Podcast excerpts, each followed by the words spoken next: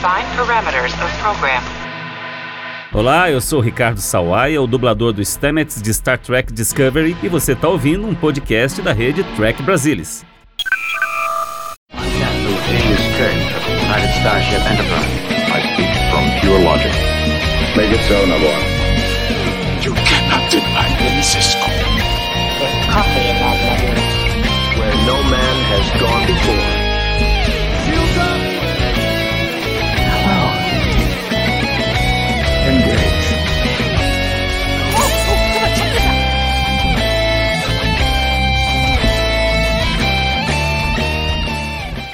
Olá, muito boa noite, seja muito bem-vindo. Estamos começando mais uma edição de Trek Brasilis ao vivo. Desta vez para discutir o oitavo episódio da primeira temporada de Star Trek Strange New Worlds, The Elysian Kingdom, o Reino Elísio ou o Reino Elisiano, acho que traduziram como Reino Elisiano lá no Paramount Plus. Oitavo episódio, episódio super emocionante, uma trama envolvendo Dr. Mibenga e a questão da filha dele, resolvendo aí esse arco da temporada.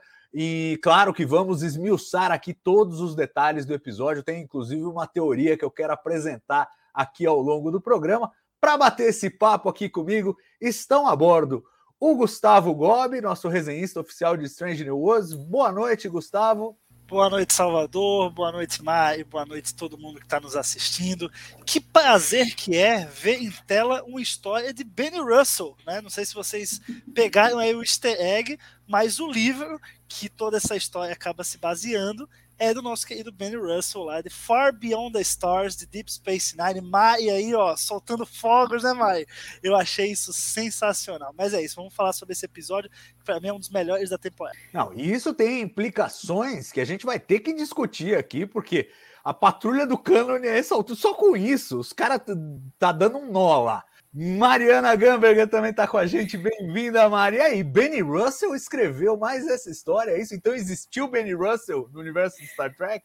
É interessante isso daí, hein? Como o Castanha disse, o estagiário Niner está trabalhando bastante em Strange New Worlds. Acho que é a série que a gente mais tem visto coisas assim que, que ecoam, né, de, de Deep Space Nine, então tá bem interessante. E é um prazer estar aqui com vocês eu estarei fechando a minha participação da primeira temporada de Strange New Worlds com esse episódio. Muito bem, muito bom tê-la conosco mais uma vez e quero começar já o programa fazendo aquela pergunta que normalmente eu uso para abrir cada um desses, é, desses programas.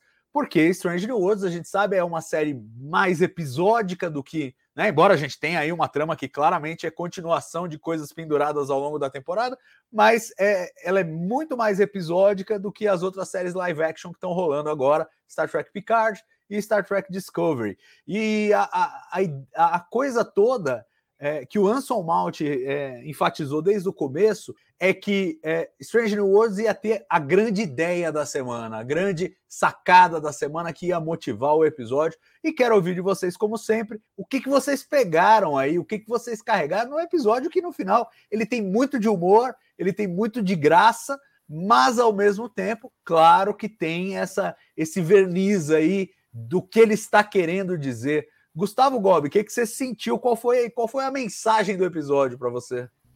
Cara, a mensagem maior do episódio para mim, eu acho que é amar é deixar ir, deixar livre, né? Que eu acho que é o que acaba. Não quero adiantar o debate sobre o final do episódio, mas eu acho que é meio que isso. A gente, o Menga, né, se vê numa situação que ele, ele foi o único jeito de fazer a filha dele ficar curada e viver uma vida plena, bem, saudável. E esse jeito, infelizmente, é longe dele, né? E ele aceitou porque ele a ama, né? A, a felicidade dela está acima de qualquer coisa. Ele não deixou o egoísmo dele é, ficar por cima disso, né? Então eu acho que é isso. Eu acho que a grande lição para mim desse episódio é quem ama também deixa ir. E para você, Mari, qual foi a, a lição aí que a gente tirou, pelo menos que você tirou, que você viu é, que está bem retratada nesse segmento. É, acho que não só, né, além do que o, Gustavo falou, que, né, que a gente tem que é, deixar quem a gente ama partir, eu acho que tem a coisa das escolhas, né? Que na história do livro o rei é, tinha que fazer uma escolha e, e o Mibenga, no final, também tem que fazer uma escolha.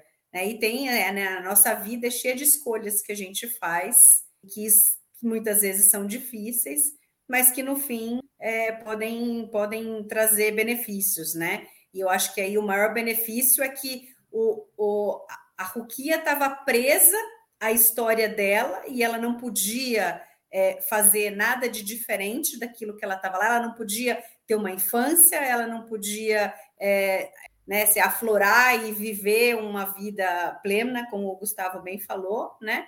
E, por outro lado, o Mibenga também estava preso a ela, porque pelo fato dele ter a filha ali, dele querer curá-la, ele não seguiu a vida dele com mais nada, né?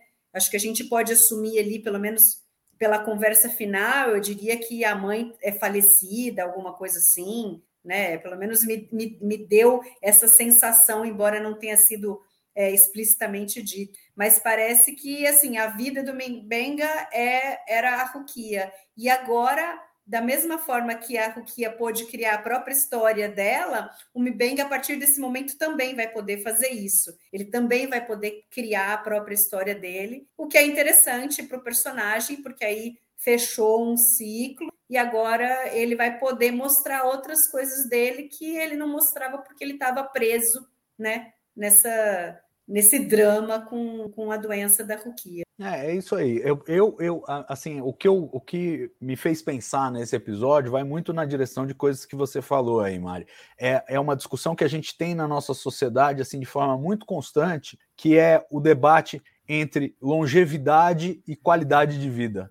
Né? A gente tem uma ênfase cultural muito grande em longevidade. A pessoa tem que viver o máximo possível, ela tem que ter o maior número de anos que ela puder, e às vezes ao custo da qualidade de vida. Né? Tem toda uma discussão médica sobre é, tratamentos e sobrevida, é, o quanto vale você estender, por exemplo, um paciente de câncer que não pode ser curado. Você pode fazer um tratamento que é super pesado, super debilitante, isso vai dar cinco anos de vida para ele versus ele viver um ano, mas com qualidade de vida, sem o sofrimento do tratamento, e, e essas escolhas difíceis que eh, nós, como humanos, às vezes somos confrontados a fazer. Né? E, e, e o Mibenga ele tem que fazer essa escolha e faz essas reflexões. Né? A, a própria Rukia tem também, carrega um pouco é, disso, né? Eh, com o fato de que ela não consegue, é, ela não consegue ter uma infância, ela não consegue aproveitar, ela essa tentativa de fazer ela sobreviver a qualquer custo roubou dela o que ela, o que ela devia ter tido, né? E vai saber quanto tempo que ela já não estava ali presa no, no, no, teletransporte, se ela está há anos nessa história. É possível, né? E, não, eu diria assim... que são meses, viu? Eu acho que não era muito, não. Não sei, a minha sensação de que não era. Não fazia tanto tempo assim que ela estava doente. É, Tanto eu não sei. que isso aqui era uma doença assim, terminal ultra rápida. Então, a solução dele foi colocá-la ali no, no buffer para segurar, né? Pelo menos é. foi é, a sensação a, que eu tive. Se eu, se eu bem me lembro, e aí é de episódios anteriores, não está tão fresco na minha memória, ele disse alguma coisa no sentido de que ela tinha um prognóstico de 13 semanas quando ela foi diagnosticada com a doença. Então ela tinha um, um período de vida super curto mas a gente não sabe quanto tempo ele prolongou isso com a história do Buffer. A única coisa que a gente sabe nesse episódio é que durante os diálogos, ele em determinado momento ele, ele, ele, ele dá aquela e aí, né? Temos que bater palma pro, pro Babs, que faz uma atuação fantástica nesse episódio, né? Tanto no lado da fantasia quanto no lado é, do drama. E, e, e, assim, dele falando, ele, ele refletindo e falando tempo demais, e ele fala com um certo peso, do, ela está aqui há muito tempo, há tempo demais. É, então a gente não sabe quanto tempo é, pode ser meses, pode ser mais de ano. É, eu também acho que não são muitos anos, mas eu acho que pode ser um ano e meio, dois anos, acho, acho possível, embora a gente não saiba, podem ser meses. De toda forma, o peso para ele é tempo demais. Eu acho que para ter essa coisa da infância roubada, não pode ser pouco tempo, né? Não pode ser meses, porque aí não é infância roubada, mas tem que ter um, tem que ter um, uma, um certo. Mas a gente não sabe. O fato é, a mensagem é essa: é a reflexão do tipo, é melhor viver muito preso no teletransporte, ou é melhor viver pouco, mas ter as suas alegrias, ter as suas brincadeiras, ter a sua vida enquanto você a tem? Que é uma reflexão que todos nós temos que fazer a todo momento e, e, e um drama humano muito real trazido aí nesse episódio com um sabor de fantasia que eu achei é, delicioso e eu acho engraçado o seguinte: não é que a história no lado fantasioso dela seja maravilhosa, mas os atores estão se divertindo tanto. Você vê uma vibe tão gostosa de ver eles atuando como esses personagens é, estrambólicos, que você vai junto, você curte junto o negócio todo. E aí quero perguntar para vocês é, o que, que vocês acharam especificamente disso, da, da trama de fantasia que foi construída para esse episódio. A coisa do livro que estava plantada lá desde o começo, e uma historinha, tal, não sei o quê. O rei tem que escolher entre a, a, a pedra de Mercúrio e, e, e salvar a, a princesa, que eu não me lembro, que era, era, era Laã, não me lembro o nome da princesa. Mas, é, Thalia. É, Thalia. Então, Thalia, tinha, Thalia, Thalia. Tinha que, tinha que fazer essa escolha. E aí tem toda uma trama, aquela coisa da Enterprise representando os reinos e os mapas. O que, que vocês acharam desse aspecto? E aí, falando também um pouco do, do lado de produção, figurinos, é, decoração de cenários. Não, não custa é, é, comentar que, apesar do, do, do, visual incrível desse episódio, ele deve ter sido um episódio econômico, porque foi todo filmado na, na Enterprise e é só questão de redecorar. Põe aí umas parreiras no, no corredor e pronto, virou uma floresta. Então, eu queria perguntar para vocês qual foi a sensação de ver isso e vocês acham que eles conseguiram dar mais valor na tela do que eles realmente pagaram em termos de custo para fazer esse episódio. Vou começar pela Mari dessa vez. Então, eu gostei do episódio, mas eu vejo vários problemas nele, né? É, que quanto mais eu penso, mais assim, é, é, algumas coisas me incomodam. E eu acho que o principal ali, na realidade, é o timing, porque a gente vem de uma sequência, é, né? Esse é o terceiro episódio mais diferente, que não, muito diferente dos outros primeiros episódios então, eu acho que talvez tenha sido demais, especialmente vir na sequência do episódio anterior, dos piratas, tal, onde eu acho que a tripulação já, já se colocou, assim, situações muito nonsenses. E eu acho que, que nesse também ficou muito repetido, e, por exemplo, me incomoda bastante é, é, o, o Pike, especialmente nesse episódio, né? Ok, não era, não era ele ali, mas assim, eu tem momentos que eu acho que o Anson Malt fez bem, mas eu acho que no geral ficou exagerado demais. E assim, aí eu me pergunto, é isso que a gente quer ver para o nosso capitão? Então me incomoda assim é, é, essa essa parte. E eu acho que pelo fato de já vir depois de um episódio que já foi meio assim, eu acho que podia ter sido depois. E eu acho que tem a ver também com a história do, do, do próprio do Mibenga. Eu achava que talvez pudessem ter esperado um pouco mais. Entendo que, pelo tipo de resolução que eles fizeram, ok fazer agora, porque né, se fosse para ela se curar e ele ficar com ela, eu entendo, ah, legal, é, é, vamos, vamos estender mais essa história, vai ficar muito pouco crível se de repente logo ele diz que ele tem um problema e aí ele já esbarra com uma civilização que consegue resolver o problema, né? Mas como eles resolveram ir para esse caminho, essa solução diferenciada, é, ok, mas talvez assim tenha sido muito cedo. Eu teria jogado esse episódio mais para frente, mais separado, é, né, de episódios cômicos, porque daí você, né, chegam uns episódios, sei lá, mais cabeça, mais assim, né, o planeta da semana, tal. E aí, de repente, você põe no meio um que é mais descontraído tal. E, e essa história da fantasia me ficou parecendo muito assim. Era só para os atores se divertirem, me pareceu. Foram 40 minutos dessa história que, que tem algumas coisas interessantes e legais.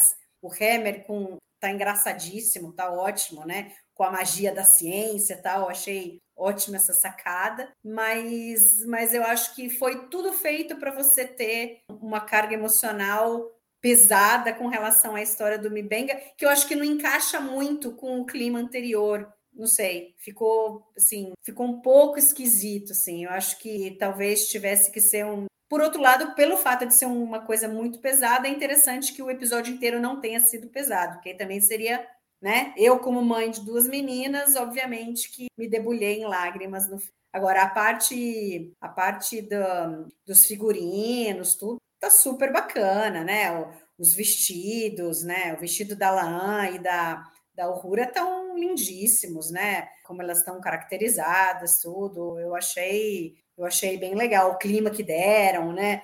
É, é, cada vez que eles vão para um, um lugar da nave é, é, diferente, tem, né? Alguma coisa assim, eu, eu, eu achei legal, mas, mas assim, não sei, fico meio, meio na dúvida o quanto eu gosto do episódio. Gus, e você? Você teve essa sensação de que de repente estão avacalhando demais com o meu capitão e isso pega mal? Como é que foi a sua vibe disso aí? Cara, eu, meu sentimento foi justamente o contrário. Eu gostei demais dessa total desconstrução dos personagens, sabe? O Pike, que a gente vê como aquela figura de liderança, aquele cara inspirador. Aqui ele é justamente o covarde, o que muda de lado, o que trai o outro. É, eu, eu gostei dessa desconstrução em todos os personagens. E, e, e você vê que, assim, quem está acompanhando o TB ao vivo desde que a gente começou a falar de Strange New Worlds aqui, é, vai perceber que a gente falou, acho que no anterior, ah, tá faltando, cadê o Hammer? Né? Cadê o Hammer? Não aparece? Tá, tá sumido há três episódios, sei lá quanto. E a Ortegas? A gente não sabe nada sobre ela. Aí você chega nesse episódio onde as coisas são desconstruídas e é justamente onde eles têm mais destaque. Apesar de a Ortegas não ser ela mesma, né? Enfim, por conta da história, mas o Hammer é, e a gente conhece um pouco mais sobre o Hammer também, e um pouco mais sobre o Mibenga também. É, então eu gostei de eles pegarem uma série, parece que viraram do avesso, criar um, Game of Thrones ali dentro da, da Enterprise, mas que assim, super leve, super divertido, é, caricato em alguns momentos, mas eu acho que bom que seja caricato, é, é um caricato gostoso, não é um caricato que avacalha. Então eu acho que sim, os atores estavam se divertindo, mas porque eles sabiam que a gente ia se divertir também. Então eu fui, eu fui pego pela jornada, né? No momento em que eu vi que toda a Enterprise virou um cenário de uma mini guerra medieval, eu falei, pô, é, essa é a aventura da semana, né? Vamos, vamos mergulhar nela, vamos ficar criando, racionalizando demais. É, e eu acho que funcionou super bem, segue aquela proposta que a gente em Strange New Worlds de você ter uma história é, fria na semana, mas você desenvolver alguns personagens né, de forma contínua para o que eles já vinham sendo desenvolvidos nos episódios anteriores. Então acho que tudo funcionou super bem. O jeito que eles explicaram por que, que tudo virou aquilo dentro da Enterprise. Eu achei que foi suficiente também. Eu achei que tem, tem um lado lúdico que Star Trek nunca, nunca deixou de ter, desde a série clássica, um episódio ou outro. É, e eu acho que que casou, assim, em nenhum momento chegou a me incomodar. É, algumas coisas me incomodaram, mas, mas não isso, não, não o fato deles virarem tudo do avesso e decidirem contar essa história com o objetivo final de fechar a história do, do Mbenga e da filha dele. Então eu, eu super mergulhei assim, super realmente fui, fui comprado assim por essa, por essa história, que no fim das contas é, é, se você analisar só a história do livro, é uma historiazinha legal para você ler para criança. Eu, inclusive, se for lançar aí é, coletânea do Reino de Elísia, vou querer comprar para ficar lendo aqui e explorar mais esse universo expandido de, de Star Trek.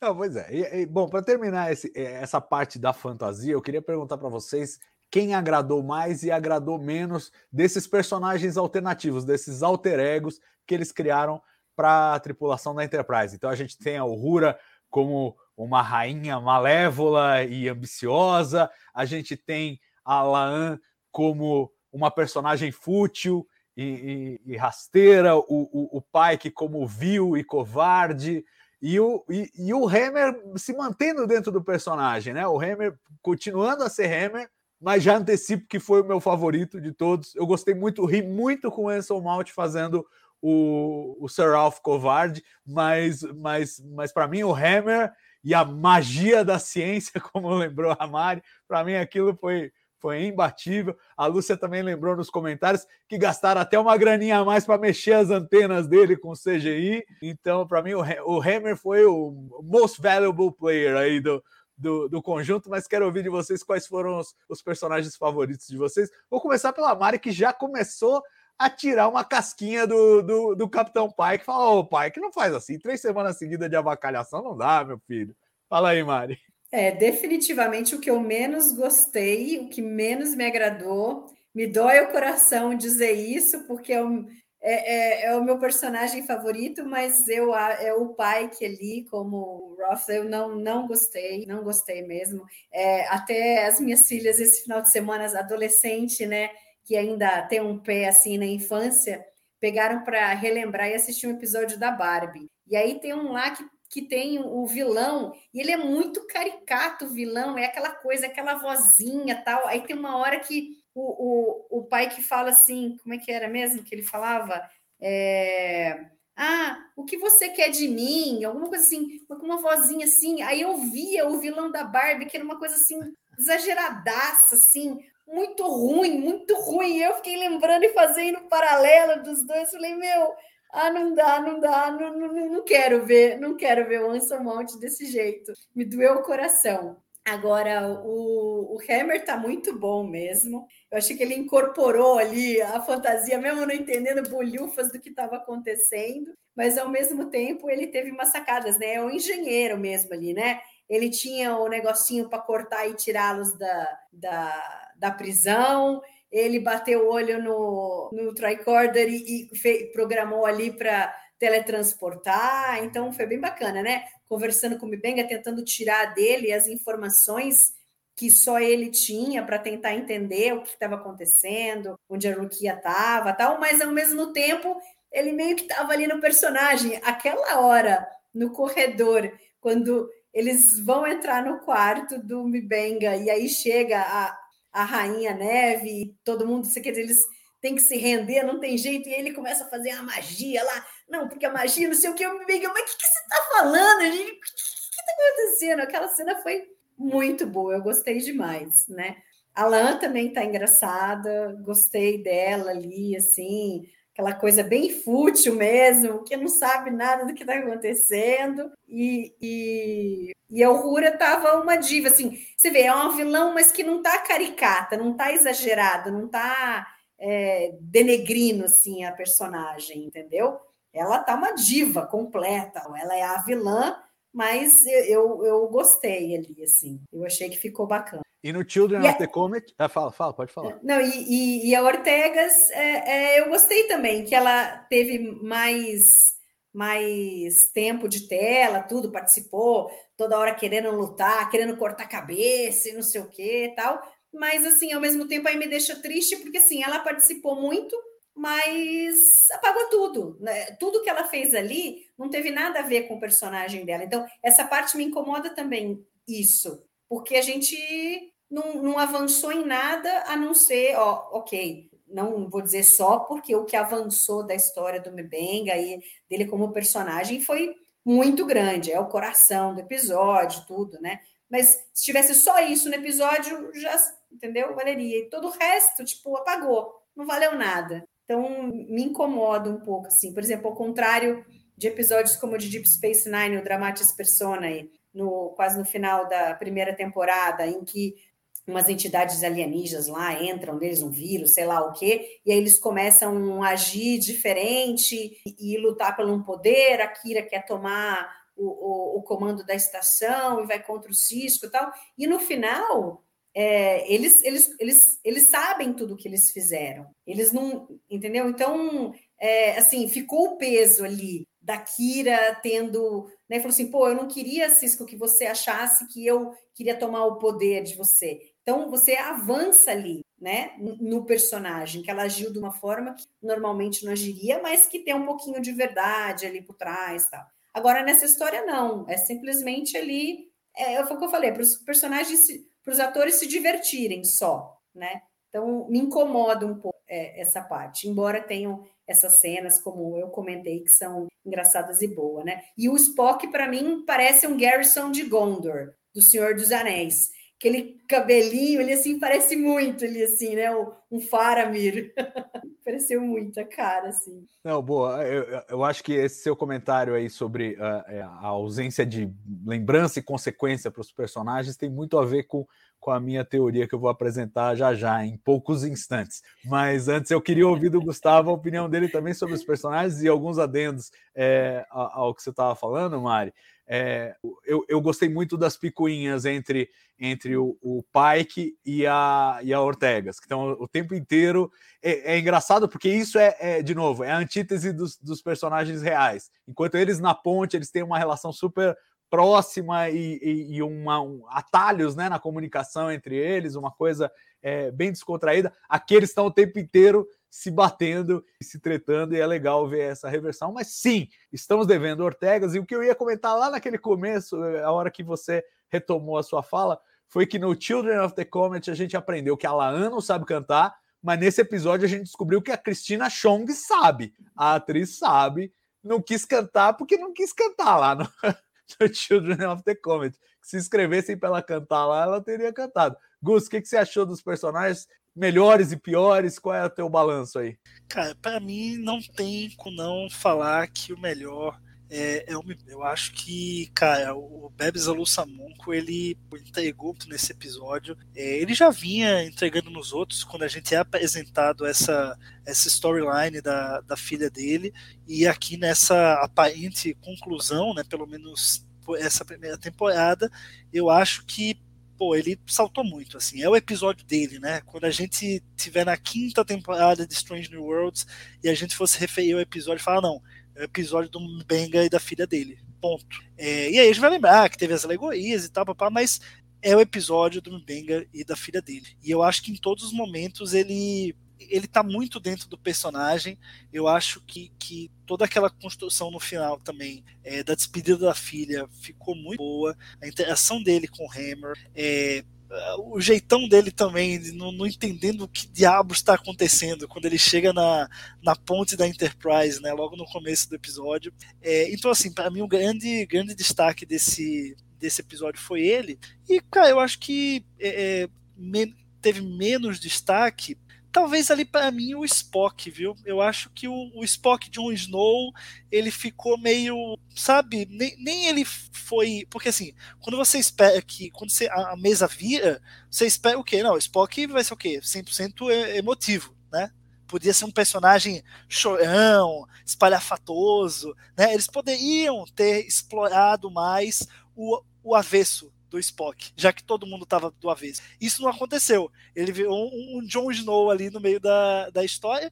Eu curti, mas é, é, foi, foi o personagem que eu olhei assim e falei, pô, foi o único que eles não, não aproveitaram é, é, desse jeito que aproveitaram todos. Então, o meu, meu highlight vai para um Benga, e se é para escolher um para dizer que me decepcionou, entre muitas aspas, é, foi o Spock. Boa.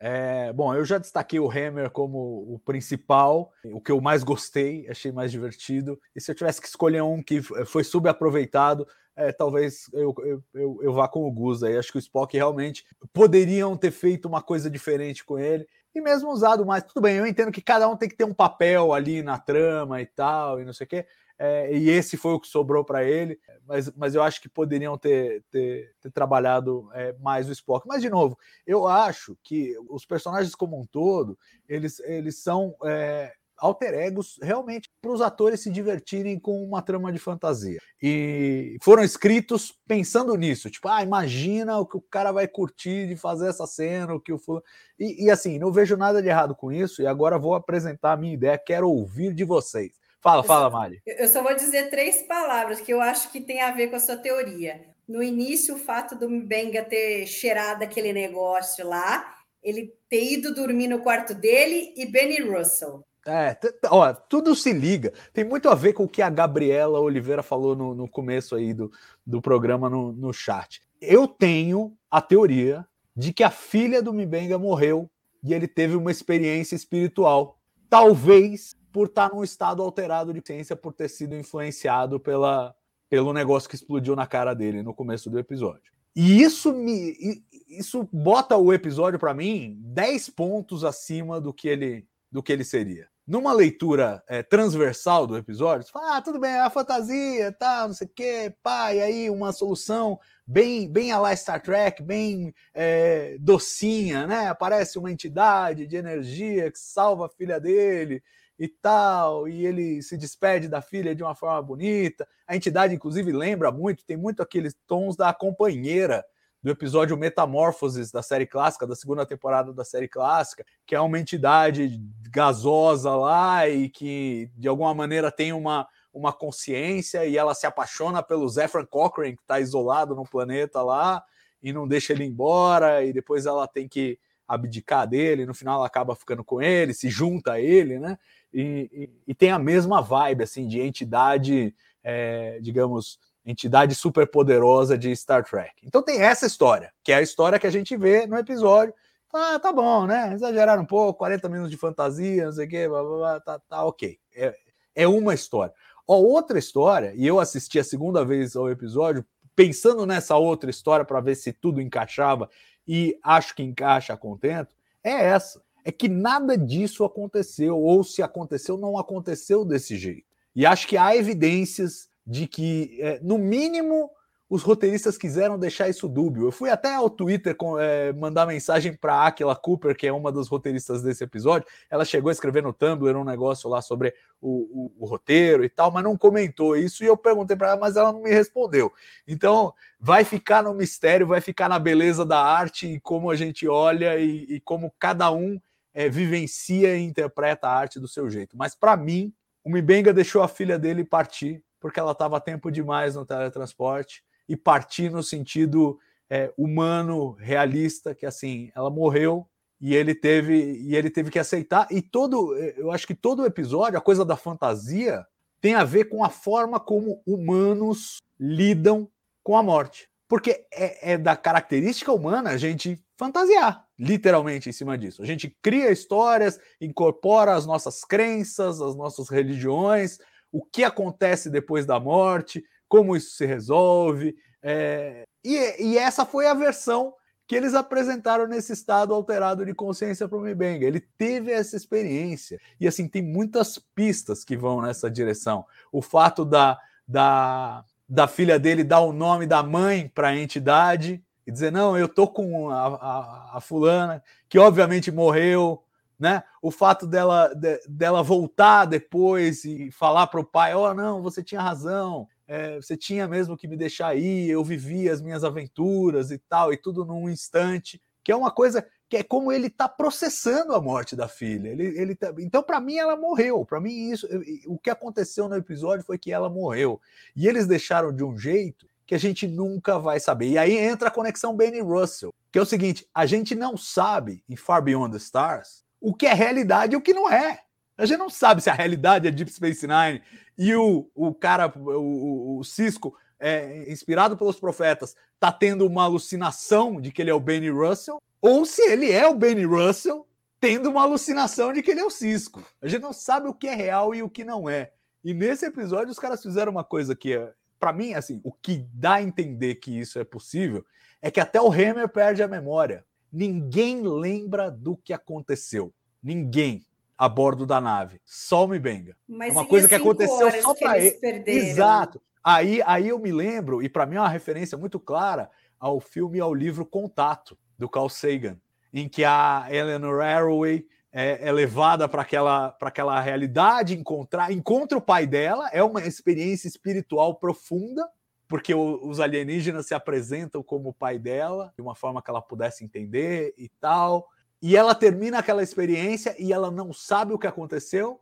O, o sistema de gravação não gravou o que aconteceu. Então, é a palavra dela do que ela vivenciou contra a absoluta falta de evidência. E, no entanto, a única evidência de que alguma coisa aconteceu, ninguém sabe o que, é que a estática que o, a gravação lá tinha tinha uma duração enorme do tempo que ela teria ficado fora. Então, é, para mim é a mesma é, é, a mesma ideia reaplicada aqui nesse episódio, que é, é de uma sutileza, é de uma poesia maravilhosa. A, a, a gente literalmente não sabe, não é para a gente saber se realmente aconteceu isso e a filha do Mibenga está vivendo como uma entidade desincorporada numa nebulosa qualquer, ou se ela morreu e essa é a forma como ele está processando. E não é para a gente saber, porque essa é a parte do mistério. Essa é isso que torna as crenças um negócio fascinante, porque você não sabe. Você precisa.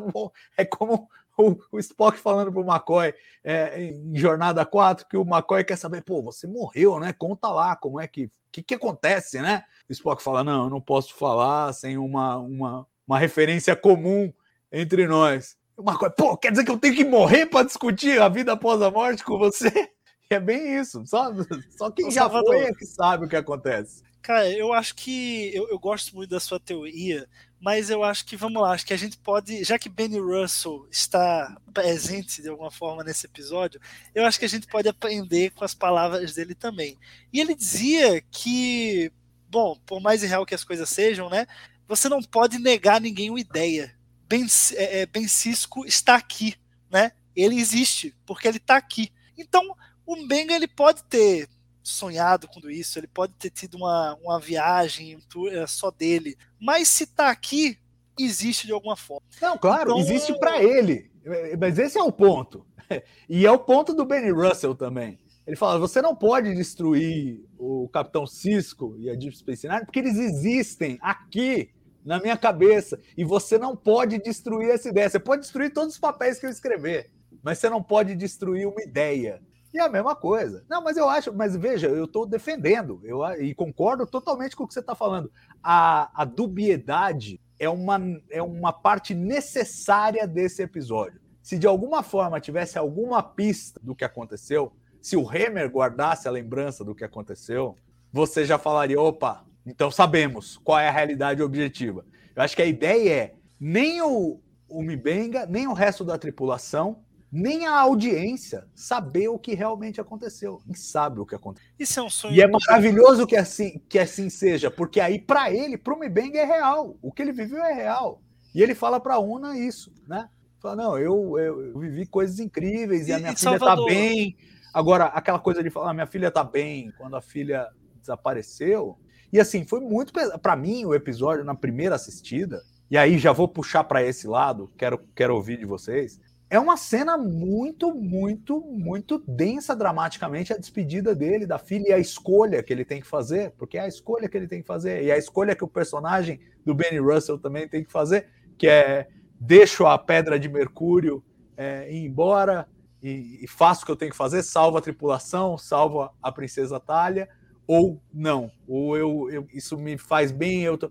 Ele descobriu que ele estava mantendo a filha viva por ele e não por ela. E, e, a realização disso, e assim, eu como pai assistindo a isso, é, é, pô, é isso, a gente tem um apego com os filhos, assim, que é difícil você pensar, é uma coisa impensável. Você perder um filho é uma coisa impensável e a forma como eles fizeram, a poesia. Então, é, isso aí apaga. É, ficaram 40 minutos com brincadeirinha de espada e de flecha. Pô, velho, olha o que esses caras fizeram nesse episódio, cara. Entendeu? Não consigo, pra mim é mind blowing.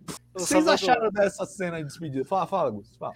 É só um, só um ponto final para falar sobre a questão do, do Benny Russell. É, não. Claro que a gente não sabe se o livro é, dele deixa claro que o protagonista é um homem negro, né? Mas a gente vê é, o Mbenga fazendo o protagonista e lembrando que lá atrás o Benny Russell não conseguiu publicar a história dele porque ela é protagonizada por um homem negro. Então, de certa forma, a gente sabe agora, de um certo ponto de vista, que Benny Russell sim conseguiu publicar ao menos uma história com um protagonista negro. Pense sobre pois isso. É. Pois é, o editor, o editor aquele bandido, né? Falou: não, se for fantasia, coisa que não existe, era uma vez, aí pode. Porque era. Não, o personagem era negro, a gente sabe por causa das ilustrações, porque as ilustrações batem. É. Então, assim, era. E tinha que ser. É o Benny Russell escrevendo, caramba. Uhum. Mas, mas Mário, me diz aí, e a, e a, potência daquela cena, daquela despedida? Você falou que caiu em lágrimas, eu também não teve outro jeito. Não, eu, eu assisti com a minha filha mais nova e eu olhei, um olhou para o outro assim né, chorando um monte. É, é muito bonito quando ele percebe que, que a filha é solitária, né? Porque ele não tem ideia. A gente não tem ideia. A, a princípio, ela não teria uma consciência enquanto ela está no buffer, ou teria? Não sabemos. Não, não né, teria. Em princípio, não. Que, aliás, é, é mais água no chope. Claro que, de novo, Podem dizer que sim, de algum, de algum modo, mas é mais água no chope da ideia de que a tal entidade percebeu que ela estava uhum. lá, que ela existia de alguma uhum, maneira. Sim, sim. Mas assim, né? Muito ele perceber que o que ele está fazendo foi o que você falou, ele está fazendo aquilo por ele, né? Ele em nenhum momento pensou o que seria para ela estar tá vivendo dessa forma, né? 5, 10 minutos na presença dele, e aí é sempre a mesma coisa, porque ele também não consegue mudar o script quando ele encontra com ela, né? Ele está sempre contando. E, e, já aconteceu no episódio anterior dele dela aparecer de novo e ele continuar contando a mesma coisa que ele tinha, que ele estava contando a mesma parte da história. E ela fala: Não, papai, mas você acabou de contar isso. Você está contando de novo porque ele não lembra, né? Porque ele deixa um, é um tempo lá no buffer. A hora que ela volta, ele pega a história para contar. E aí ele começou a contar do mesmo jeito. Então você vê que ele, ele não tinha essa noção do quão pesado para ela era esses poucos minutos a cada não sei quanto tempo que ela ficava. E é interessante, sim, que o adulto tem aquela coisa de achar que você não pode mudar. Então, você. Não, o livro é assim, você não pode mudar o final, porque o livro é assim, eu tenho que ler para você assim, né? Mas a criança tem outra cabeça, ela quer fantasiar, ela quer mudar, ela, por que, que tem que ser assim? Não precisa ser assim. Eu posso criar a minha própria história, né? Então eu, eu, eu achei muito bonita essa lição dela para ele, de que não, você pode mudar a história. E aí, independente de ter sido uma alucinação dele ou ter sido a entidade que fez ele, ele entrar dentro da história, ele percebeu que ele pode mudar o final, né? Embora ele tenha tido que fazer uma escolha, tiveram coisas ali que, que mudaram, né? As duas personagens que não se conheciam agora se conheciam, que foi o que deu o clique nele de perceber que quem, né, que a história não era não era a visão dele, mas era da Ria. Então, isso foi muito bacana, assim. E aí, né, a hora que ela volta também, né, adulta já, dizendo que explorou, né, que ela fez a história dela, nossa, é, né, e ela falando para o pai, agora você tem que viver a sua vida e criar suas próprias histórias. Essa cena é, sim, é de arrepiar, é pois muito é. bonita e muito triste, assim, nossa, é é duro, mãe. Não, e... assim, eu não consigo me imaginar na posição dele e não, não desejaria que ninguém tivesse que passar por isso. É. Não, é, é, absolutamente dramático. E tem um outro aspecto também, a gente viu fãs comentando e elogiando, é, que é o aspecto também da criança que está lidando com uma doença difícil, um tratamento pesado e também perde a infância, né? A gente tem aqueles casos extremos das crianças na bolha, né? Aquelas que têm problema no sistema imune, elas têm que ficar isoladas e tal, porque senão é, qualquer doença que elas pegarem, elas morrem. E claro, tem um monte de crianças aí que passam por tratamentos pesados, tratamentos de câncer, às vezes sobrevivendo, às vezes não mas de toda forma que tem que são privadas da vida normal da infância, da rotina da infância e que se sentiram especialmente tocadas ao ver esse episódio, porque esse episódio fala diretamente a elas. Então é interessante como assim é, é um episódio que por trás de uma coisa super levinha, super relax, ah, vamos ver os personagens dando a louca aqui, ele tem uma profundidade, ele tem uma poesia, ele tem uma humanidade que eu achei muito tocante. É verdade que é pós-facto né? Tipo, você assiste ao episódio, você passa 40 minutos, fala, os caras vão ficar 40 minutos isso aqui, tá, é engraçadinho e tal, não sei o quê, mas até quando e tal, e não sei o que lá. E depois do fato, você volta e faz a releitura, e aí você repagina o que você achou do episódio.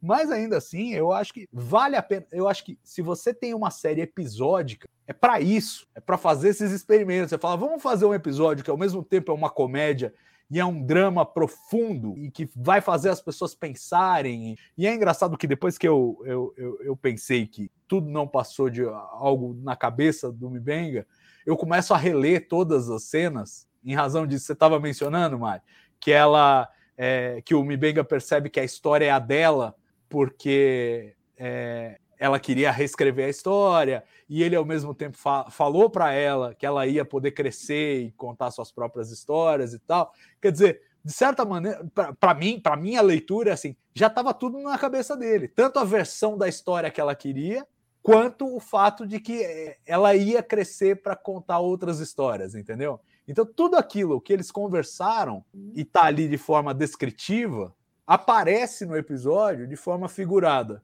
Por isso que dá para você pensar, não, tudo bem, era a Rukia, era, sei lá, essa entidade e tal, e tivemos um final feliz e ela tá viva e bem, mas você também pode pensar, isso está tudo na cabeça dele, ele tem todas essas informações para montar esse quebra-cabeça e processar de alguma maneira essa necessidade de, de ir para a próxima fase, de entender que aquilo tinha um limite e aquele limite tinha chegado, que é o que ele está falando no começo do episódio, no, no diário dele, ó, oh, tá, tá tempo demais, o tempo dela tá acabando, é, dias viraram horas, que viraram minutos. Então, é, ele sabe que aquilo está no fim. Uhum. Antes mesmo de nebulosa, de não sei o quê. Então, assim, para mim, é, essa é a leitura, essa é a história que eu tiro. Agora, precisamos quando, falar de Benny Russell, gente. E, porque... quando, e quando ele, ele vê a, a Rukia mais velha, ele enxerga a esposa. A mãe, é, exato, exatamente. Então, quer dizer, de novo, é uma coisa que vem da cabeça dele, porque ele, ele sonhou com isso, que ela ia crescer para ficar parecida com a mãe dela, né? Que ele também perdeu. Então, assim, é, é, é uma poesia maravilhosa, gente. É, me, me deixa arrepiado. Agora é o seguinte: precisamos discutir a, a, o significado, que a gente já falou bastante de Benny Russell, a coisa da metáfora, da alegoria mas a gente precisa discutir o significado disso para o universo. Este é o episódio que crava que Benny Russell existiu. E como é que funciona isso? Porque assim, se Benny Russell existiu e escreveu Deep Space Nine, Deep Space Nine é ficção, mas Deep Space Nine está no universo de Star Trek. E Benny Russell existiu no universo de Star Trek. Porque, afinal de contas, nós estamos num episódio de Strange New Worlds que está lendo o livro do Benny Russell. Como é que, que, que aconteceu aí?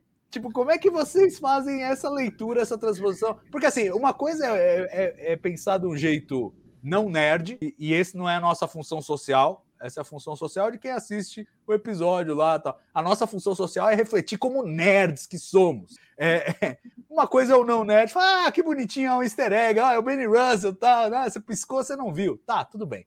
Outra é o nerd o que significa isso para a história de Star Trek? Gustavo Gobi, qual é a sua interpretação disso? Cara, eu, ah, não, eu acho que a gente pode teorizar, né? Esse é, o, esse é o momento de teorizar. Jogar, vamos fazer um brainstorm aqui para ver do que é que sai. Mas, pô, acho que o episódio canoniza, existiu Benny Russell, e esse cara chamado Benny Russell, ele é um escritor de ficção. Né? É, é, é, basicamente isso que a gente pode dizer que Strange New Worlds nos traz. Mas a gente tem um Ben Russell lá atrás. O que, que, que, que a gente pode. Como que a gente pode costurar isso? Certo? A gente pode fazer com que Far Beyond the Stars seja uma, um sonho do, do Cisco, uma metáfora sobre ele mesmo, né? E o, o Cisco, ele já, nas suas pesquisas, nos seus estudos, já tinha ido falar nesse tal de Benny Russell, um escritor lá do, do, dos anos, acho que anos 50, né? É, que escreveu histórias com protagonistas homens negros, enfim, enfrentou preconceito, tal, tal, tal. Então, pode ser uma, uma, uma história criada na mente do Cisco, certo? Se utilizando desse escritor Benny Russell, que realmente existiu lá nos anos 50 e que, portanto, em Strange New Worlds, ele, enfim, as obras são publicadas, elas ficam para a eternidade, se tornou um clássico tão grande que é lido lá no, no século 23. Eu acho que é, é esse o jeito, na minha cabeça, que as coisas encaixam. Eu acho que faz bastante sentido isso. Que na realidade não é que o Benny Russell escreveu uma história sobre o Deep Space Nine, mas na alucinação do Cisco, a história que ele vê o Benny Russell escrevendo, ele, ele mistura as coisas, né? E, e não à toa uh, os personagens da história, os personagens em volta do Benny Russell são todas as pessoas que o Cisco é, conhece, né? Da estação e tal. Eu acho que é da mesma forma que o Mibenga se vê dentro da história do livro, né? E que os person... as pessoas que estão ao redor dele passam a, faz... a fazer personagens da história, eu acho que ali é, também, né? o Cisco e o Russell se misturam. E aí tem um outro ponto, que aí eu acho que deixa essa teoria ainda mais maluca, né? Vamos entender isso.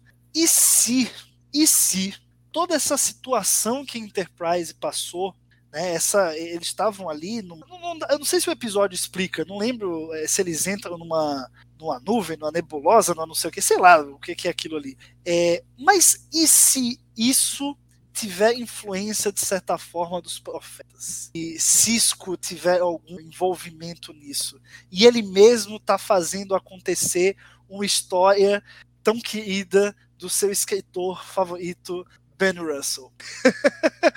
jogando, tô jogando.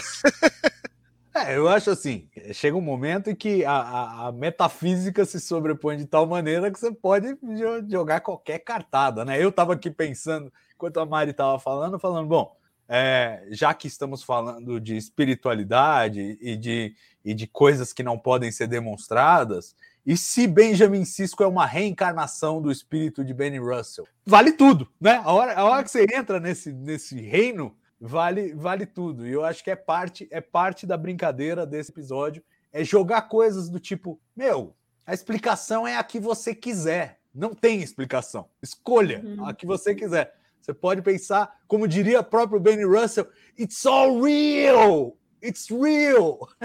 Ou não, você pode pensar que não.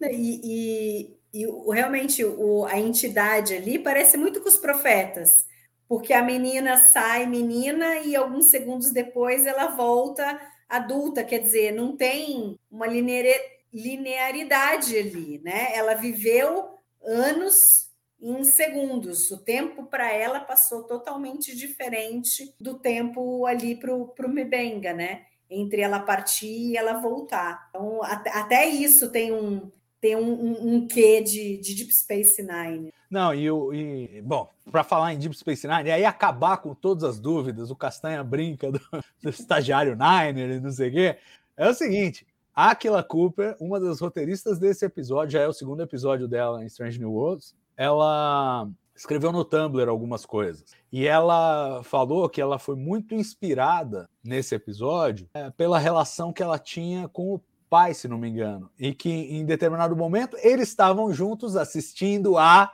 Deep Space Nine e ela ela achava que a história tinha que ser, ter sido feita de outro jeito. E o pai dela falou para ela: "Olha, um dia você vai escrever as suas histórias". Então, de certa maneira, e para explodir a cabeça de uma vez, a história que ela está contando é também a história que ela está vivendo. E aí eu pergunto a vocês o que é real e o que não é.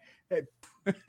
Então, assim, eu acho maravilhoso e, e, a relação, essa coisa de brincar que tem o estagiário Niner e a relação que os, os roteiristas de Strange New Worlds, em particular, têm com Star Trek é uma coisa muito linda, porque não é só o conhecimento enciclopédico do cânone para ir contornando as armadilhas ali a cada esquina, mas é ao mesmo tempo essa capacidade é, de inspiração e, e de retratar o espírito do negócio. O espírito. É, é uma coisa muito forte. E, e as ideias, a sutileza, é, o episódio que é ao mesmo tempo extremamente espalhafatoso e extremamente sutil. Isso não é para qualquer um. o, o, o Phil Plate, que é o bad astronomer, né? Ele costuma apontar erros de astronomia na imprensa e tal, é um astrônomo.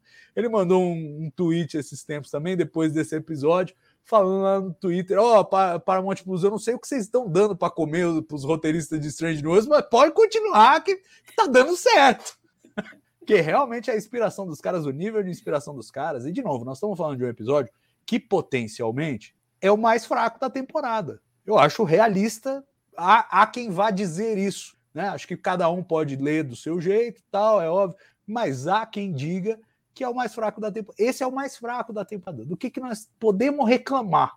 Olha, olha tudo que nós falamos. Eu, eu fiquei absolutamente encantado com esse episódio, com a ideia. Às vezes, a ideia é maravilhosa, a execução é mais ou menos. Eu acho que esse aqui tem uma ideia incrível, uma execução que é, é acima de mais ou menos, é boa, mas não é perfeita. Tem problemas, tem limitações, tem restrições. E só para destacar a, a história do Benny Russell, não só escreveu um protagonista negro nessa história, como uma antagonista negra, a principal antagonista também é negra. E isso não é coincidência. Para terminar, para dizer que não, não há coincidência nenhuma nesse episódio, não custa lembrar de onde vem a referência do título, tanto do livro quanto do nome do episódio.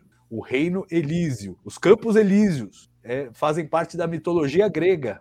E é o equivalente grego do céu, do céu mitológico, aí, pe pegando a mitologia judaico-cristã, é para onde vão as pessoas boas que morrem. Então, hashtag fica a dica. Eu acho que a filha do meu morreu, infelizmente. E essa foi a história, o jeito poético que eles mostraram isso. E agora eu queria perguntar para vocês, antes da gente fazer os momentos, se vocês sentem que esse arco, que no final das contas foi trabalhado, meio que pincelado ao longo da temporada, funcionou, faltou peça, é. É, porque, assim, de novo, é uma temporada mais curta, né? Se fosse é, não o estagiário Niner, mas o estagiário de Deep Space Nine, ele ia esticar isso em pelo menos 26 episódios de uma temporada. Aqui ele teve que resolver em 10 com três paradinhas, né? Uma, duas, três. Na terceira facada ele resolveu o arco. Quero saber se emocionalmente é, e, e, narrativamente funcionou para vocês essa escolha e o que, que vocês acham que isso informa o personagem do Mibenga para o futuro, porque agora ele, ele passou por uma experiência sem dúvida transformadora de algum momento. O que, que isso significa para o personagem, Mari? Então, o que eu falei, eu, gostei bastante de como eles construíram toda a história. Eu só senti que podia ter estendido um pouco mais eu, eu preferiria que, sei lá, eles tivessem deixado para uma segunda temporada. Muito embora, ao mesmo tempo, agora abre a possibilidade de novas histórias, novo desenvolvimento para o Mibenga, né? Eu acho que é, em, talvez, embora isso tudo na cabeça dele, é, ele, ele tem que, que se agarrar a, a, ao que a filha falou de que ela está bem e que agora ele tem que criar a, a história dele. Eu gosto muito disso, gosto bastante deles terem feito isso, independente de ter sido tudo na cabeça dele ou ter sido é, verdade, né? É, é, muito poderoso isso daí. E aí fica, assim, ele, ele é um cara muito sofrido, mas ao mesmo tempo é, ele, ele tem a possibilidade de fazer o bem apesar do sofrimento, de que ele vai pode honrar a vida da, da Rukia sendo feliz, né? É, fazendo o que ela pediu para ele de ser feliz, tal. E, e aí a história dele pode seguir em frente com muitas coisas, né? Ele ele está agora aberto a viver o que antes ele não estava. Ele estava preso, né? Ali aquela tristeza, a filha é, não, não poder ter a presença da filha 100% do tempo. Então, acho que agora ele pode né, fazer o que ele quiser, né? É, ter prazer em fazer as coisas que ele gosta, ser o médico que ele é, porque a gente sabe que ele é um cara que sabe de muita coisa, que se anima em, em fazer pesquisas e descobrir coisas, né? Igual no, no, no Spock Amok, que ele fica contente de usar lá a lamazinha que ele fez de não sei o quê. Eu acho que, que isso é, é bem bacana para o personagem. Acho que eles podem, os roteiristas têm aí uma página em branco para imaginar o que eles quiserem para fazer com ele. E você, Gus, qual é a leitura que você faz? Cara, eu acho que a filha dele ainda pode voltar não necessariamente fisicamente, mas ele pode ter um, uma visão, ele pode reencontrar esse mesmo local que Enterprise passou, eles podem acabar passando de novo, de certa forma, se tudo que aconteceu é real, né? Então eu acho que ainda, apesar do fim de um arco aqui nessa primeira temporada, é, ainda dá para revisitar ainda dá para revisitar isso sim. E eu até espero que façam isso, viu? Eu até espero. Quando, quando tava ali perto do fim, eu falei, pô, que legal, vão dar um fechamento, vai ficar bacana. Aí ela reapareceu mais velha, eu falei, opa, tem, tem coisa aqui, tem coisa que dá para fazer. Então eu acho bem interessante. Em algum momento futuro da série, é, isso isso ser revisitado e, e sei lá, quem sabe a gente ter mais respostas, né, sobre tudo isso que a gente levantou aqui, se é real, se não é real, é, é, se foi uma viagem do Benga, o que, que realmente aconteceu, se a gente de alguma maneira vai ter acesso a essas cinco horas que ficaram perdidas, né, no, no log da Enterprise, é, enfim, eu acho que acho que dá para voltar aí sim, eu acho que seria, seria bem interessante, eu gosto dessa ideia. Não, eu também gostaria, acho que podem, podem voltar, o próprio Babs é, falou que não promete que não voltarão, não diz que voltarão, mas não promete que não voltarão. Então é possível que voltem. E, e sobre o que é real e o que não é, para terminar essa discussão, é, e eu acho que dá, dá tons muito, muito bonitos essa coisa toda. É, vou contar uma história do Michael Shermer, que ele escreveu numa coluna da Scientific American e que ficou famosa, porque o Michael Shermer é um dos maiores céticos dos Estados Unidos. Ele é daqueles caras que, assim, refuta tudo, sabe? É, é, um, é um, cético mesmo é, prestigiado e super considerado e tal, e, e adora é, derrubar charlatães e tal. E, e, ele conta uma história, contou uma história nesse, nesse, nessa coluna que foi polêmica, que foi sobre o, o, casamento dele. Ele teve, ele casou e eles iam fazer uma cerimônia é, numa casa de campo em que o avô da, da noiva, acho que tinha morado e reuniu a família lá. E ela tinha um apreço enorme pelo avô e queria que o avô tivesse visto, se não me engano, era o avô, queria que o avô tivesse visto o casamento e tal, e não sei o quê. E aí eles fazem a cerimônia e tudo termina e quando eles. É, é, é, quando as coisas se acalmam, eles ouvem que está vindo um barulho, né? E isso nos dias anteriores eles tinham revirado lá as coisas que tinha um rádio velho que não funcionava nem a pau, ele tentou funcionar, fazer funcionar tal, não funcionava de jeito nenhum. E aí, depois que acabou a cerimônia tal, eles ouvem o rádio tá funcionando e tá tocando a, a música favorita do avô dela. E fica a tarde inteira funcionando. E eles ficam lá ouvindo e depois vão dormir. Nunca mais o rádio funciona. Acabou. Foi aquilo. Foi aquilo que aconteceu. E ele, e ele termina falando o seguinte: essa, ah, tem 1.500 explicações possíveis para o que pode ter acontecido. E eu não estou pedindo para ninguém acreditar em nada aqui. Mas para mim, foi real. Que de alguma maneira o avô dela estava ali com a gente. E é isso, porque no fundo, no fundo, no fundo, todas as experiências de vida que a gente tem são mediadas pela nossa própria consciência, que cria a realidade ao nosso redor. Então, se foi real para você, isso já basta. Ah, você viu um disco voador, ninguém mais viu. E daí?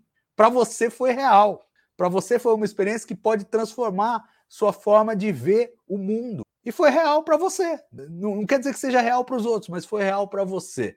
Essa é uma distinção que é super importante de se fazer para que a gente não perca a poesia nem de um lado e não perca também a noção de realidade compartilhada do outro. Não é que é um vale tudo, cada um acha o que quiser, porque hoje em dia também tá, o mundo tá assim, né? Todo mundo acha, ah, essa é apenas a minha opinião, que cloroquina funciona e vacina não. Não, não é assim que funciona. Existe uma realidade compartilhada, uma realidade objetiva que eu posso checar, você pode checar, todo mundo pode checar. Se eu soltar uma maçã, no tempo do Newton caía, atualmente cai. Você sabe por que cai, vai cair se você repetir o experimento aí, vai cair aqui, vai cair em qualquer lugar. Isso é a realidade compartilhada, isso é a realidade objetiva. Todos nós partilhamos dela, nós temos que concordar sobre isso. Mas existe também uma realidade subjetiva, né? o, o que o Neil deGrasse Tyson chama de, de eh, verdades pessoais. Você tem verdades universais, a ciência é feita para mostrar as verdades universais e falar: olha, Funciona com o Chico, funciona com o Francisco. Não funciona com o Chico, não funciona com o Francisco. É, e, e, e, as verdades pessoais são muito importantes. Tem a ver com as nossas crenças, tem a ver com aquilo que a gente sente, essas experiências difíceis de explicar, estados alterados de consciência, etc, etc, que são uma parte muito importante da vivência humana, mas são pessoais. Você não pode querer uma, uma verdade pessoal aplicar universalmente. Você não pode pegar a sua religião e querer aplicar a todo mundo, porque é uma verdade pessoal. Então, assim, não é que a sua religião não vale nada, pelo contrário, vale muito. Ela constrói quem você é, para onde você se orienta, mas ela vale para você. Ela tem que valer para você. É uma verdade pessoal. Então você viva com ela, viva feliz, como Mibenga vai viver feliz com a experiência que ele teve nesse episódio. E nós, a audiência que estamos ali só para acompanhar a aventura, vamos ter que nos perguntar: foi real ou não foi real? Para nós, há dúvida. Para a tripulação da Enterprise, há dúvida. Para o Mibenga, não há. Foi real. Para ele, foi real. E isso é o que conta para ele, é a verdade pessoal dele, com o caso dele, com o problema da filha dele. É com ele. E estamos numa semana que, né? A questão do filho de quem, quem cuida é o filho de quem, é o pai, não sei o quê, a mãe, não sei o quê. Estamos numa semana assim. Então, vale essa reflexão também. E vale essa história do Michael Shermer, que, de novo, é o cético dos céticos, é insuspeito. E mostra que mesmo o mais cético dos céticos pode ter uma, uma experiência que você falou, opa, essa, essa eu vou guardar e vou ler de outra maneira. Senhores, vamos fazer os aí, momentos? poético, bonito. Bonito. Que palavra, né? Salvador. demais. Bonito Que demais. palavra. Enquanto isso, Luiz Castanheira detonando o episódio. Ah, porcaria esse episódio. Ah, é, tem, é, é uma mistura de The Visitor com Far Beyond the Stars, mas é uma porcaria. Tá bom, Castanha. A gente ama você de qualquer jeito, tá bom? Vamos. Salvador, e vale, vale só pontuar que é, pô, a gente falou e falou de Benny Russell e Far Beyond the Stars. Quem não conhece, quem tá chegando agora em Star Trek, pode ir lá em Deep Space Nine assistir esse episódio. Dá para entender sem nunca ter visto a série, tá, gente? É, então pode correr lá e, e, e, pode até me bater para falar isso, mas pode começar por ele. É, Se você gostar, eu- depois eu você vê Deep recomendo. Space Nine do começo. mas Eu dá. não recomendo, não. Mas... Aliás, faça. Não, mas eu é, mas eu, mas eu acho que dá para fazer. Esse é o que você ponto. precisa, pra ter fazer. assistido um mínimo, assim, para você ter apreço aos personagens, gostar dos personagens, saber do que se trata, porque esse esses episódios que são muito clássicos, em- embora sejam episódicos, assim como On The Stars, eu acho que se você tiver uma ligação já com a série, o episódio é outro nível, porque pode É. acontecer de você assistir e achar assim, ah, ok. Você não, você não tem uma ligação com os personagens, Far entendeu? The Stars, Não, não, eu, eu conhece já, tem já como achar só aconteceu. quem. Eu, Só eu sei quem. lá. Stars nunca vai ser só quem. não, eu, eu- eu já mostrei assim, o melhor episódio de uma série que eu amava para uma pessoa que nunca tinha assistido nada e falou, é, porque, entendeu? Não tem essa ligação. Mas é Então, Far é- Beyond é the Stars, preciso mano. ter. É Ah, muito não, mais que eu- um episódio. Não, É uma ele ideia. é fenomenal, ele é fenomenal, mas Calma, eu vamos, não. vamos tretar no final. Não, eu, eu acho o seguinte: é, é, eu, se eu fosse a Mari, como uma defensora de Deep Space Nine, repensaria. Porque é verdade, ok, se você tem a história da série, você vai se apegar muito mais, vai ter uma leitura diferente. Por outro lado, você tem que trazer a galera pra série, Mari. Você é Niner, você quer mais gente no mundo que Então, gosta de Faça Nine. assim, ó. Uma Começa vez a cada episódio 15, ó, um. cada 15 dias tem o balde do Odo. Então pega lá, já, já tá no. Acho que essa semana, hoje subiu 15 ou 16, se não me engano. Começa a assistir, veja o episódio, ouça o balde do Odo, porque a gente super comenta tudo lá. E aí você vai assistindo junto, entendeu? Pula uns que são piores, assim, que são mais fraquinhos da primeira temporada, que você não precisa assistir, que você não vai perder nada, você assiste depois que você assistir todo o resto bom. E rapidinho você chega em Far Beyond the Stars. Esta temporada é rápido, as Ah, mas- temporadas eram curtas. Ah, mas no Mas final da primeira temporada você já assiste o melhor episódio de todos, da, da- de, de todo o universo de, de Jornada nas Estrelas, que é Do It. Do It pra você é melhor que Far Beyond the Stars e melhor que The Visit. É? Sim. Uau. É muito bom. Melhor que É. qualquer episódio de Jornada nas Estrelas. Eu eu tô com medo até de entrar nessa, porque eu, eu, Vamos Eu- pros momentos. eu Vamos não pros quero, momentos. eu, eu não quero bater boca com o Ken Niner para falar de Deep Space Nine, mas ao mesmo tempo eu concordo com o Gustavo. Eu acho que você vai assistir The Visitor. E olha, gente, se você chorou com o Mibenga, se você, se você assistir The Visitor, é o episódio que eu mais chorei em toda a minha vida, e toda vez que eu assisto, eu choro, não tem jeito. Assistir mil vezes, vou chorar mil vezes. Se assistir mil e uma, vou chorar mil e uma. The Visitor é muito potente, Far Beyond the Stars é muito potente. Esse episódio, segundo o Castanheira, é a mistura dos dois, mas não serviu para nada. Tá bom, vamos fazer os. Vai, fala, Não, mano. Fala, Eu não queria me alongar, mas assim, é, é, eu vejo o que aconteceu comigo com Voyager. Eu assisti Caretaker, gostei muito tal. E aí, é, como na época a gente não tinha acesso a, a muitos episódios, eu acabei assistindo é, o que era dito como os melhores da série. Mas eu não tinha, eu não, eu não, eu não, não consegui crescer uma conexão com os personagens. Então eu assisti Year of Hell, Scorpion, eu achei tudo ruim, não gostei, entendeu? Porque eu não tinha apreço pelos personagens. O único episódio de Voyager, tirando o Caretaker, que eu gostei foi o Someone to Watch Over Me. O único. Todos os outros eu não gostei, entendeu? E, e aí é ruim, porque você, se os melhores da série você assistiu e não gostou, isso te desanima assistir a série toda. Talvez se eu tivesse assistido e fosse crescendo com os personagens, eu tivesse uma visão completamente diferente uh, desses episódios. Entendeu? Por isso que eu fico meio assim de recomendar a pessoa ir já direto para os melhores da série, ou pelo menos pegar assim uma sequência. Ah, pega aí, vê aí quais são os três, quatro melhores da primeira temporada. Depois você assiste da segunda temporada, da terceira, porque aí você vai pegando, né, uma conexão ali com a série, com os personagens, com a história. Ainda mais então Deep, precisa- Space Nine, que, que é, é, é, é um misto de episódico com, com serializado, né? Então, Você precisa fazer essa lista, então, Mari. Vamos publicar lá. Aliás, é uma ideia que eu tenho assim: como seriam as temporadas das séries antigas se eles tirando. só tivessem 10 episódios ou 13 episódios por temporada. E aí você tira ali a gordurinha, o interessante. filler tal, não sei o quê, Uhum. deixa só o filé, levando em conta que tem coisas que precisam ser entendidas, né? Então, às vezes tem um episódio que talvez nem seja um dos melhores, mas ele tem que estar lá porque ele tem uma informação essencial. Faz essa Uhum. lista, vamos publicar lá no site, em vez de ficar batendo boca aqui. então vamos lá para os momentos rapidinho. Vamos começar pelo momento carimbo do Gini.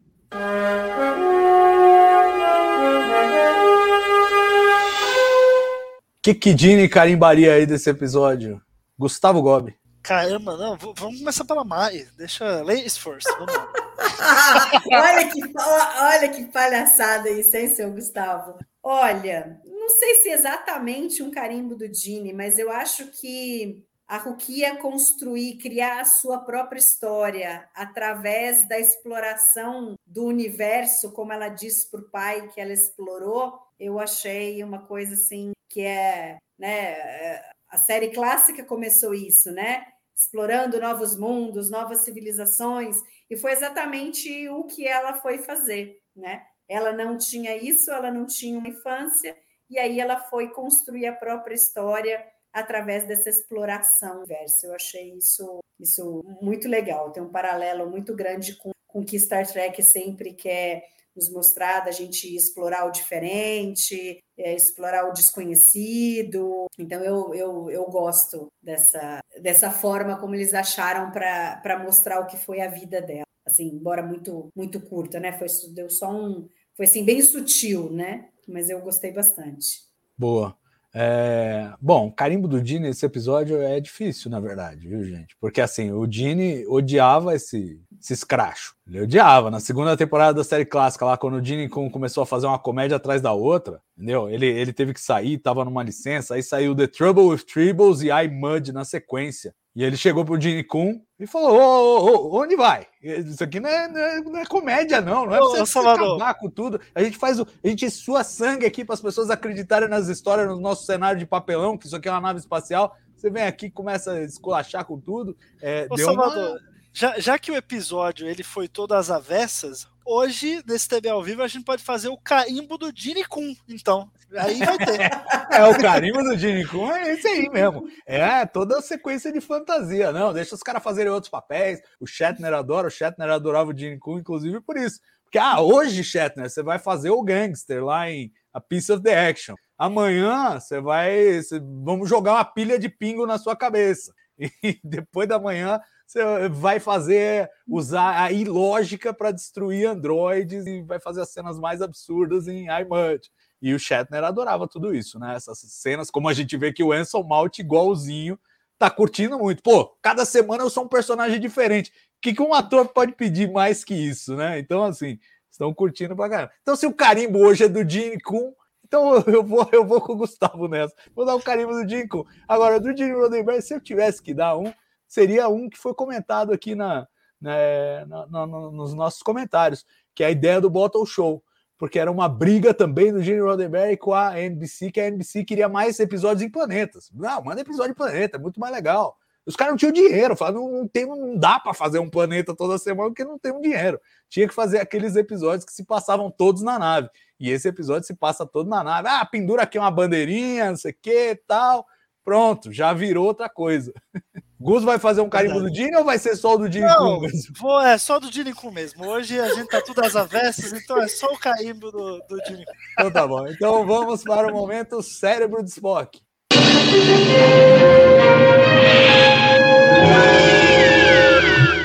E aí? Ó, eu, eu, tinha um momento cérebro de Spock, mas depois dessa sua teoria, Salvador, que você apresentou, ficou menos, ficou menos. Mas eu acho que ainda é.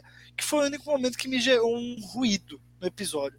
Foi justamente quando a filha dele volta mais velha. Eu.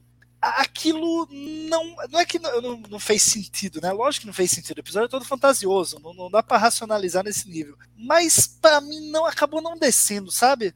Antes de você jogar a ideia de que tudo podia ser uma, uma ilusão, um sonho, um pensamento do Mibenga. Eu fiquei pensando, pô, mas como assim? Ela foi e aí ela já voltou só para dar um recado, porque lá o tempo acontece diferente daqui. Então quer dizer que, assim, os 5 segundos que ela passou fora foram 15 anos. Então, depois que ela voltou, ela, 10 segundos depois, são 30 anos, ela, ela morre 30 segundos depois. Tipo, ficou uma coisa meio mal explicada que para mim causou ruído. Ficou uma coisa assim, ah não, vamos trazer ela de volta, só para fazer uma cena bonita, uma cena emocionante, com uma atriz adulta, né, que a gente vai poder trazer essa carga maior, a atriz vai poder fazer de um jeito que a gente quer, melhor, e aí a gente né, fecha essa história, mas assim, dentro ali da, da narrativa, vamos dizer assim, me gerou um certo ruído. Foi, foi o meu momento cérebro de Spock ali, mas a tua teoria já, já deu uma maciada. pois é, pois é, e eu penso nisso também, porque era a única forma do Mibenga encontrar paz é ele ter a confirmação de que ele fez a escolha certa, porque na verdade o uhum. sacrifício é dele, é ele que está deixando a filha morrer. E a filha tem que falar: não, ó, você fez a coisa certa, deu tudo Exato. certo, pai. Eu estou bem aqui, eu tô com a mãe, tá uhum. tudo tranquilo, tá tudo na paz, deu tudo certo. É, é tenso, nossa, é de, é de arrepiar, gente. Como é que o Castanho fica falando mal do episódio? Eu não aguento. Mari, o seu momento cérebro de Spock. É, me dói o coração dizer isso, mas eu não gostei da forma exagerada, embora ah, o ator está se divertindo, ah, ele não é ele e tal. Não, não, não, não gostaria de ver o pai da maneira como foi, foi mostrado ali, me incomoda, né? E tem uma outra coisa que eu achei bem esquisita. Logo no começo, quando o Mbenga chega na ponte, é, que ele né, fala, não, eu sou fulano, sou ciclano, que ele começa a perceber quem é, e ele fala assim, não, eu vim aqui atender a Ortegas. Aí o pai que vira, não, eu acho que você, ah, é, a, é, é, a, é o Sir Adira, não, Adira não, a, a é, Ádia. Quer dizer, como é que ele sabia que a Ortega era Ádia? Eu acho que ficou meio falho ali o negócio, entendeu? Foi, é, foi um ato falho. Tava Aí, tudo lá dentro. Tá, exatamente, é. tava tudo na cabeça do bem. Mas percebe que foi um ato falho, porque se o pai que se o pai que não é o pai, que ele está representando um papel ali, como é que ele poderia saber que a Ortegas era a, né? Meio esquisitinho isso. Mas assim, a atuação do Anson Mount me doeu e, e ali, entendeu? Foi foi meio difícil de engolir, assim, apesar de um outro momento tá engraçado, mas aí eu fiquei lembrando do raio do outro personagem da Barbie, que era exagerado pra caramba, o vilão lá, muito caricato, e aí é, você tem uma referência que não ajuda, né? Não, não, não ajuda nada. A vozinha do cara, e não sei o que, ele tudo exagerado, assim, nossa, ferrou. Não, eu, é, eu, eu, fala, fala, Augusto. E meio que um, um cérebro de Spock também estava pensando aqui, é, que a gente falou que o Spock ele meio que ficou pouco deslocado na história, né? A gente bem ali qual é a dele. Se para pensar, cara, esse episódio poderia ser mais um. O Hammer não participaria e o Spock poderia fazer a função dele, inclusive para o papel de se comunicar com a entidade. O Spock poderia, né, fazer um My Mind for Mind ali, enfim, fazer, dava para fazer com o Spock também. Eu fiquei pensando nisso, falei, pô, aí, né, o personagem é, digamos assim, foi mal aproveitado, até talvez pelo excesso de personagens que eles quisessem mostrar. É, não, pois é, mas eu até prefiro isso. O Spock já teve bastante na temporada. Deixa o Hammer aparecer, o Hammer tava fora, né? e, e, e, eu gostei do Anson Mount. Eu entendo, Mari, tudo bem, não desceu bem para você. É, além de tudo, o que me impressionou nele foi assim: foi o alcance do ator que faz um cara ultra corajoso e ultra nobre e um cara ultra covarde, ultra tosco, vil e, e, assim, seamless. Os dois papéis são ótimos, ele vende muito bem. Mas para mim, o momento cérebro de Spock vai para Laan como princesa Talha se soltando na música. Aquela cena meio. Me lembra o Monty Python, né? Que o, o, o menino fala: Não, eu quero apenas cantar. E aí entra na música e tal, não sei o quê é, é, foi um pouco assim, meio tipo, ela começa a cantar do nada, e eu achei, uh, nossa, que carregou um pouco. Foi legal ver que ela, que ela canta mesmo, né? Que ela tem voz para isso, mas foi aquele momento que furou o teto ali do, da zoeira para mim. Mas em compensação, gostei muito da Runa, a cachorrinha da Cristina Chong, fez uma ponta muito boa no episódio. Vamos fazer agora o momento chip de emoção, que é uma barbada.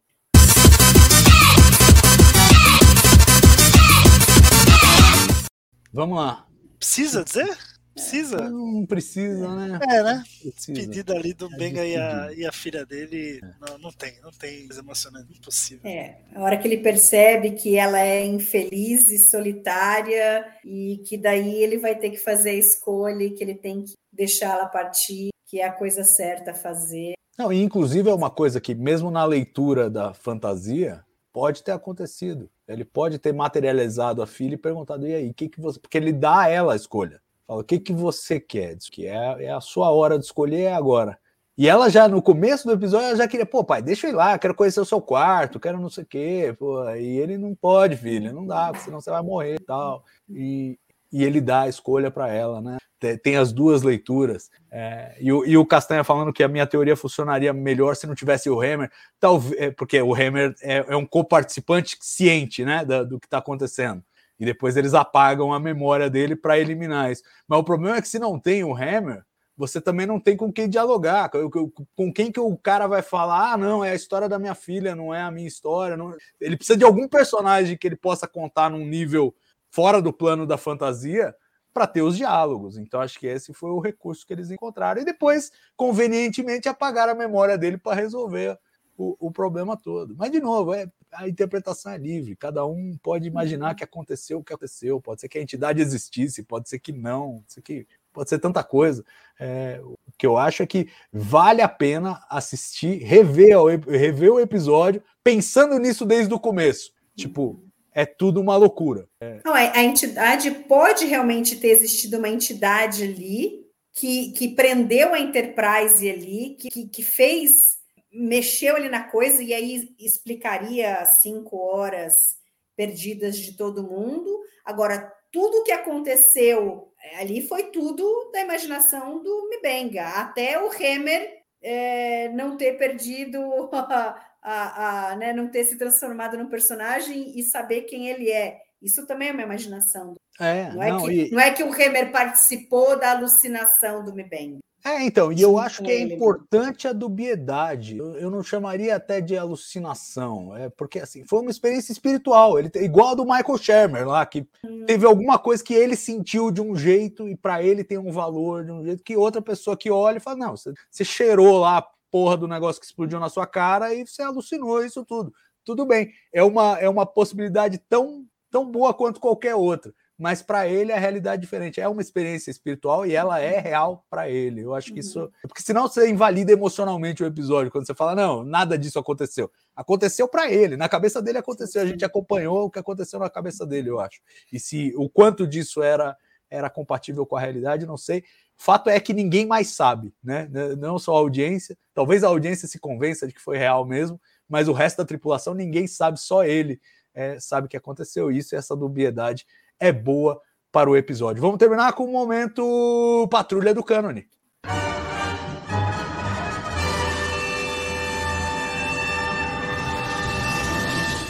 Tem que ser o Benny Russell, eu acho, né? É, é, onde, é onde é coisa que você fala, meu, e aí? Como é que faz? Porque assim, não custa lembrar a história. A era Steven Bear, né? O nosso queridíssimo produtor executivo, showrunner Deep Space Nine, em dado momento, ele quis que a série terminasse mostrando que tudo foi a história que o Benny Russell escreveu. E aí o Rick Berman, que era o Alex Kurtzman daquela época, falou: "Ô, calma, não estraga o universo, porque depois vai ter gente que vai querer brincar nesse mesmo com esse mesmo brinquedo. E você não pode estragar o brinquedo do amiguinho, né? Então, e aí vetou isso aí, mas era a ideia dele. A partir do momento que você bota o Benny Russell na realidade, a Ana já comentou aqui, a Ana Rosa Leme, é, queridíssima Aninha, comentou o. Não, é um, é um, é um homônimo, tipo, é um outro cara que chama Benny Russell, mas não é o mesmo, para tentar harmonizar e tal, mas que cria todo tipo de ruído que a gente precisa começar a pensar em coisas é, alternativas, eu acho que cria. Então, se alguém quiser patrulhar o cânone nesse episódio, é nesse ponto que vai ter que pegar. Fala, "Ah, mas como assim? E aí, como é que. Então é outro universo. Já vamos fazer, tirar da linha Prime. Não, porque na linha Prime o Benny Russell não existe. É outra linha do tempo. A linha do tempo de Stranger Worlds. Que o Benny Russell existe, como, entendeu? É onde dá pra botar a mão na cumbuca, porque de resto não tem cânone pra É. mexer aí. Ah, eu, eu, eu, se fosse Kurtzman e, e- as empresas aí que licenciam livros, Star Trek, já estaria lançando um Benny Russell Chronicles aí, com todas as histórias, uma coletânea de histórias protagonizadas por heróis negros, escritas pelo Benny Russell, e, e tudo, tudo se encaixando mais ou menos ali. É exatamente o que a Nívia colocou aqui nos comentários. O Russellverse, entendeu? O Russellverse, que aí o nosso querido Ben Cisco é fã do Russellverse e é onde tudo se conecta. Boa, boa. Então tá bom, pessoal. É isso. Acho que cobrimos aí todos os pontos desse episódio. Foi fundo. Eu, eu, eu tava muito afim de fazer esse programa, porque eu acho que é um, é um episódio que é, propõe esse tipo de reflexão mais, mais sutil, que eu gosto. É... Gus, você queria falar alguma coisa? Diga lá. Não, só dois pontos aqui antes da gente acabar. Mais uma live que a gente chega muito perto dos 100, 100 pessoas assistindo simultaneamente. Muito legal isso, né? Geralmente a gente consegue passar aí os 100 quando é início de temporada, fim de temporada, mas né, pô, episódio de meio de temporada e, e a galera tá aqui curtindo com a gente Strange New Worlds. E também parabenizar o gigante J.J. Abrams, que faz aniversário hoje. Beijo, J.J. Só para pôr fogo no circo. Exatamente.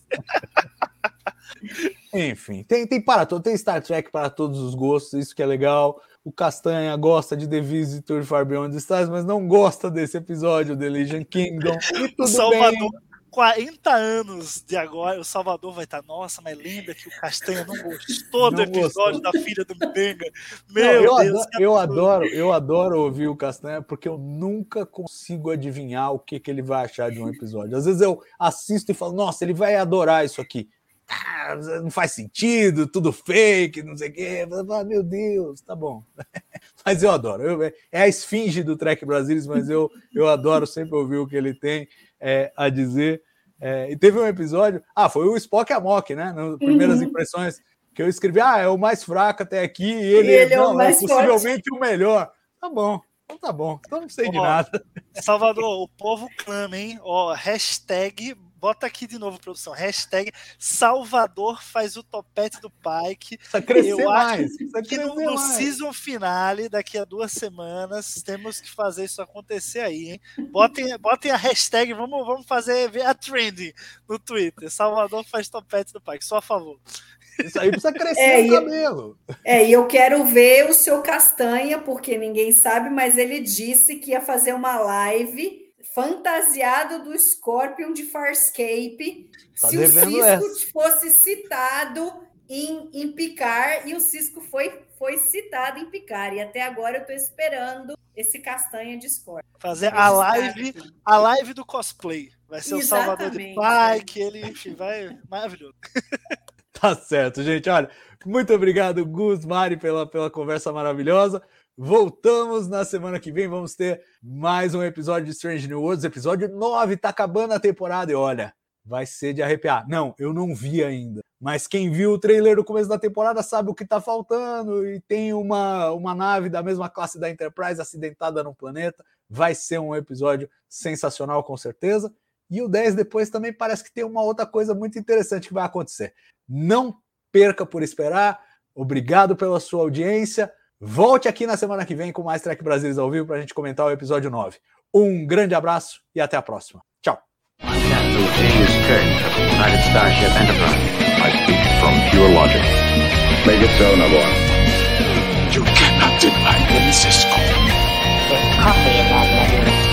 where no man has gone before.